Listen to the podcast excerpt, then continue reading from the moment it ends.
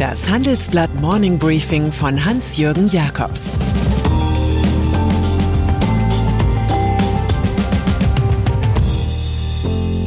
Guten Morgen allerseits. Heute ist Freitag, der 10. Dezember, und das sind heute unsere Themen. Olaf Scholz und die Booster-Regierung. Der nackte Kaiser von Wolfsburg. Und die Lehre aus dem Fall Joshua Kimmich.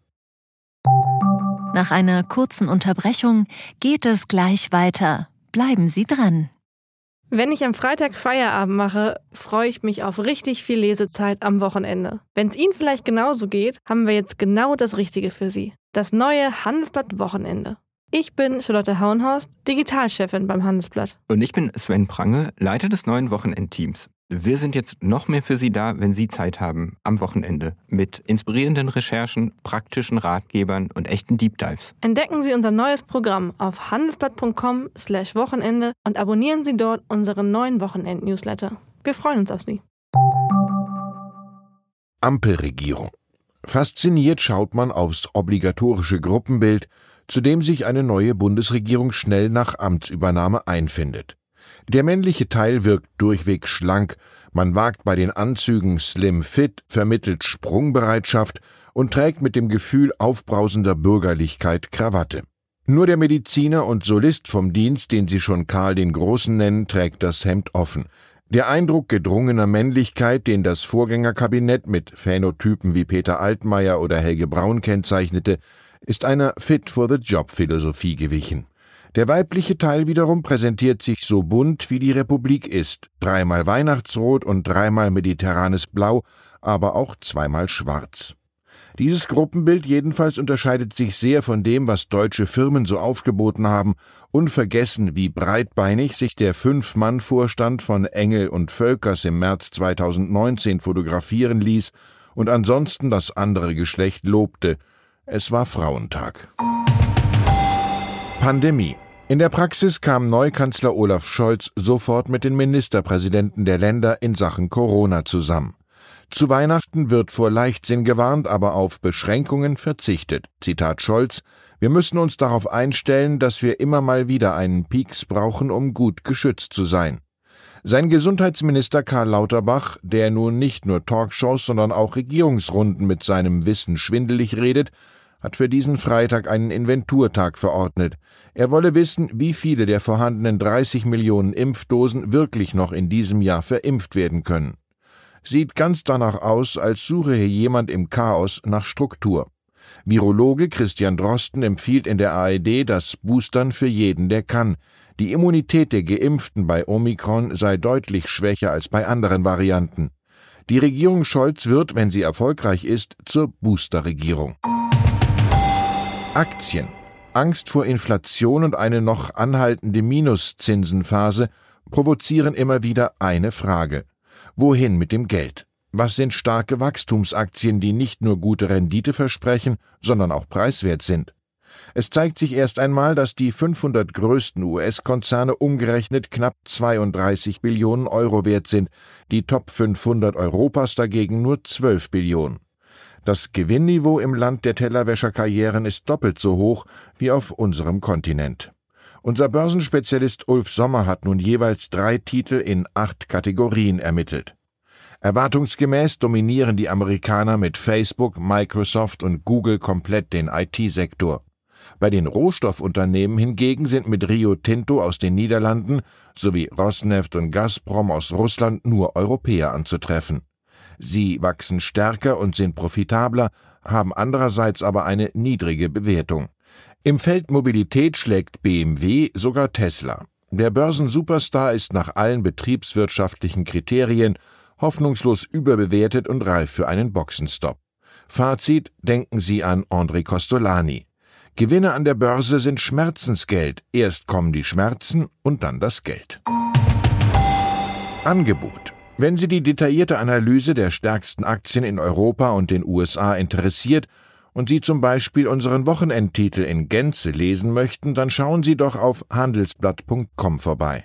Ein besonderes Handelsblatt-Abo-Vorteilsangebot habe ich zudem für Sie unter dem Link handelsblatt.com-mehr erfahren reserviert. VW. Bei Volkswagen haben sich wieder alle lieb. Nach einer monatelangen Macht-Soap-Opera redeten sich die Kombattanten gestern auf einer Pressekonferenz hinein in einen Vorweihnachtsfrieden.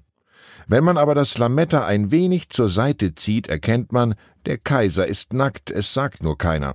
Herbert Dies darf CEO bleiben, muss aber operative Macht abgeben. Die Initiative für diese Einhausung gehe auf den Betriebsrat und das Land Niedersachsen zurück, kommentiert VW-Kenner Martin Murphy.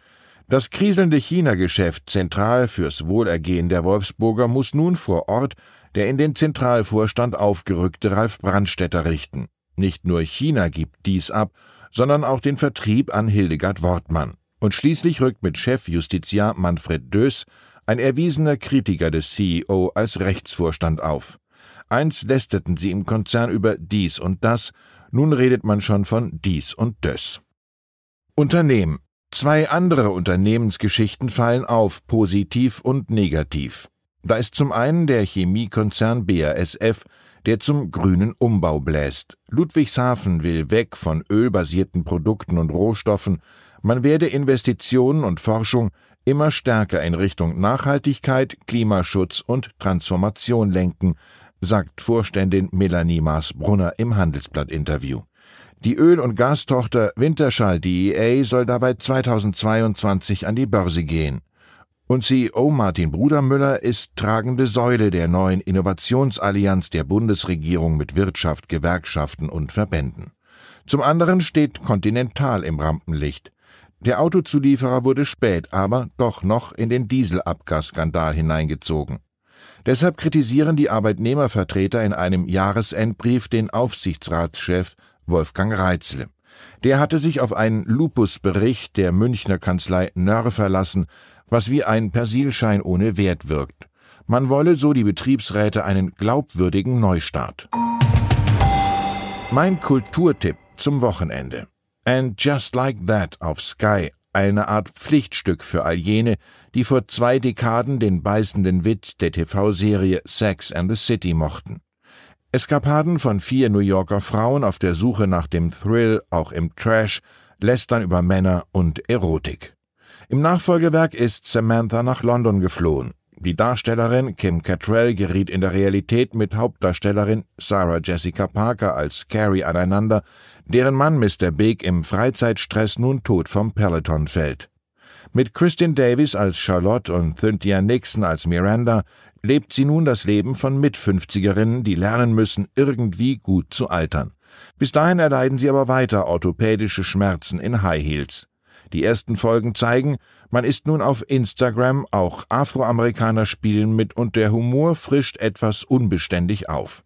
Letzteres kann ja noch werden. Und dann ist da noch Joshua Kimmich, der außer Gefecht gesetzte Fußballnationalspieler vom Rekordmeister FC Bayern München, fällt bis zum Jahresende aus, mindestens. Kimmich hatte sich zunächst skeptisch gegenüber dem Impfen gezeigt, blieb also ungeimpft und infizierte sich dann vor mehr als zwei Wochen mit Corona. Nun kann er wegen leichten Infiltrationen in der Lunge nicht trainieren, der Virus setzt den Bronchien oder den Lungenbläschen zu. Intensivmediziner Christian Karagianidis erklärt, man kenne Corona-Fälle, die sich schnell zurückbilden, man kenne aber auch solche, die wirklich lange brauchen, bis sie sich zurückbilden, selbst bei initial leichten Verläufen. So wird die Krankenakte Josh zur Lektion für alle, die Corona für Grippe halten und Seren für Gefahrenstoffe.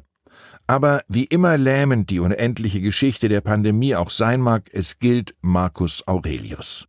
Nicht den Tod sollte man fürchten, sondern dass man nie beginnen wird zu leben. Ich wünsche Ihnen ein lebensfrohes Wochenende. Es grüßt Sie herzlich Ihr Hans-Jürgen Jakobs. Das war das Handelsblatt Morning Briefing von Hans-Jürgen Jakobs, gesprochen von Peter Hofmann. Wie geht es weiter mit der Europäischen Union? Präsidentschaftswahlen in den USA, EU-Parlamentswahlen, geopolitische Krisen und wirtschaftliche Schwierigkeiten. Wir suchen Lösungen für diese Herausforderungen. Am 19. und 20. März auf der digitalen Europakonferenz von Handelsblatt, Die Zeit, Tagesspiegel und Wirtschaftswoche. Über die Zukunft Europas sprechen wir mit Bundeskanzler Olaf Scholz, Wirtschaftsminister Robert Habeck und vielen mehr. Kostenlose Anmeldung unter europe20xx.de.